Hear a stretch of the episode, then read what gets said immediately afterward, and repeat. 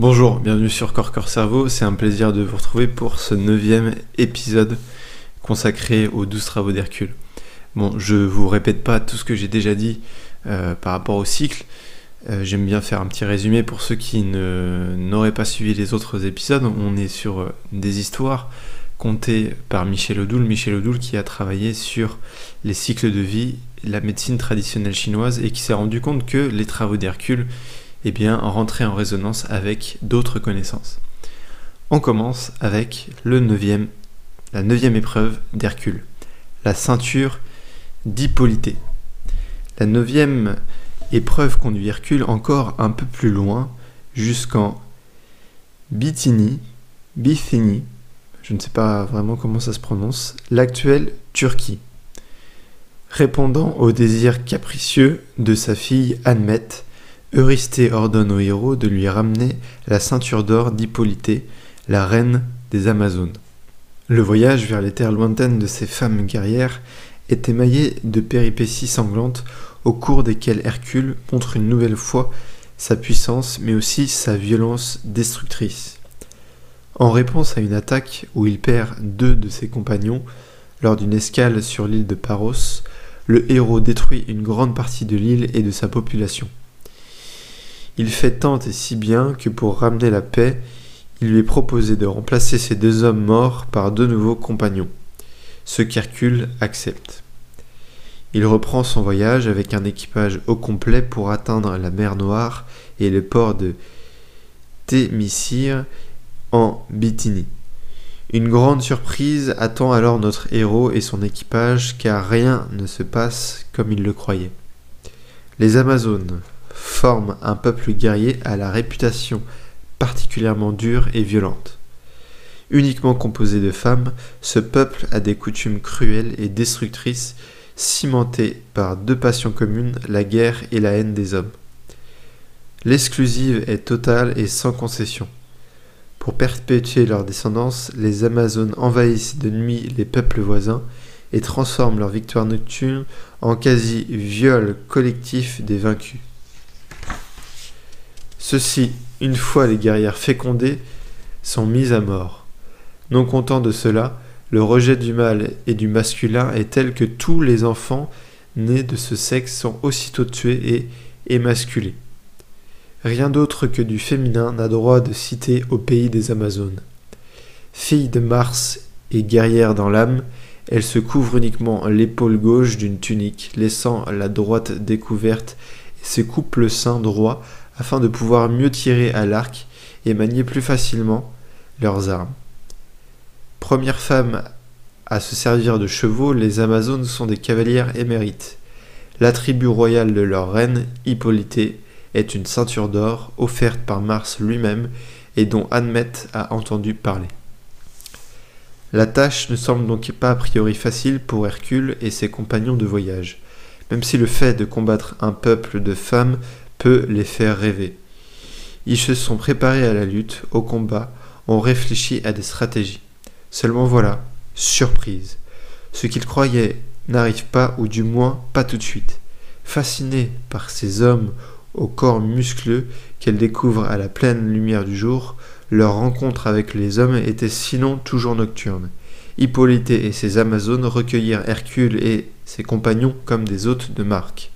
En réponse à l'accueil qui lui est fait, Hercule offre de nombreux cadeaux à Hippolyté et lui confie en toute bonne foi la raison de sa venue. Conquise par ce premier homme à qui elle se sentirait capable de se soumettre, la reine détache sa ceinture d'or pour la confier à notre héros. L'incroyable va-t-il se produire? La neuvième épreuve va-t-elle n'être qu'une simple promenade de santé agrémentée d'une délicieuse rencontre, car la reine est superbe. C'est sans compter avec la haine tenace de Junon, voyant les choses qui lui échappent ainsi, elle fait courir dans les troupes des Amazones la rumeur de l'enlèvement d'Hippolyté par Hercule. Elle les excite tant et si bien que ces dernières sont prises d'un accès de violence guerrière. Elles montent leurs chevaux et, armées de leurs arcs, chargent en hurlant le camp d'Hercule. Celui-ci, surpris, ne peut en déduire qu'une seule chose les Amazones se sont jouées d'eux. leur funeste projet est bien conforme à leur réputation. Une nouvelle fois emporté par la pulsion et son absence de réflexion, Hercule tue Hippolyte, endormie et confiante, d'un violent coup de massue, pendant, pendant que ses compagnons déciment une partie des Amazones. Le terrible quiproquo leur est fatal. Ni les Amazones ni Hercule ne sont capables de laisser de côté leurs a priori pour déjouer la fourbe malveillance de Junon. Notre héros et ses compagnons reprennent la mer vers Mycène. Le voyage de retour est lui aussi émaillé de quelques combats, lors desquels Hercule a beaucoup de mal à sortir de son registre de violence. Une nouvelle fois, on lui promet une récompense et une nouvelle fois, on ne lui, ne lui paie pas. Arrivé à Mycène, il porte. Excusez-moi. Arrivé à Mycène, il porte la ceinture d'or à la fille d'Eurysthée, mais cette dernière n'y jette qu'un vague coup d'œil, car entre-temps son esprit s'était tourné vers d'autres désirs, sans doute aussi volatiles qu'un feu de paille. Voilà pour euh, cette neuvième histoire, ce neuvième travaux d'Hercule. Alors à quoi est-ce que Michel Odoul va, d'après lui, relier euh, cette histoire à quelle énergie? Quel méridien? Eh bien, à, l'énergie de l'intestin grêle. L'intestin grêle est une énergie associée avec le cœur, au principe du feu, et nous sommes euh, dans la chaleur et la passion. Donc cette histoire nous parle aussi de tout ce qui pénètre en nous pour nous nourrir et tout ce qui est renvoyé vers le gros intestin pour être éliminé. Parce que nous ne voulons pas nous en nourrir. En cela, elle est l'énergie de l'exclusion et de l'exclusif. Ce rôle, l'intestin grêle le joue autant au niveau physique qu'au niveau psychique.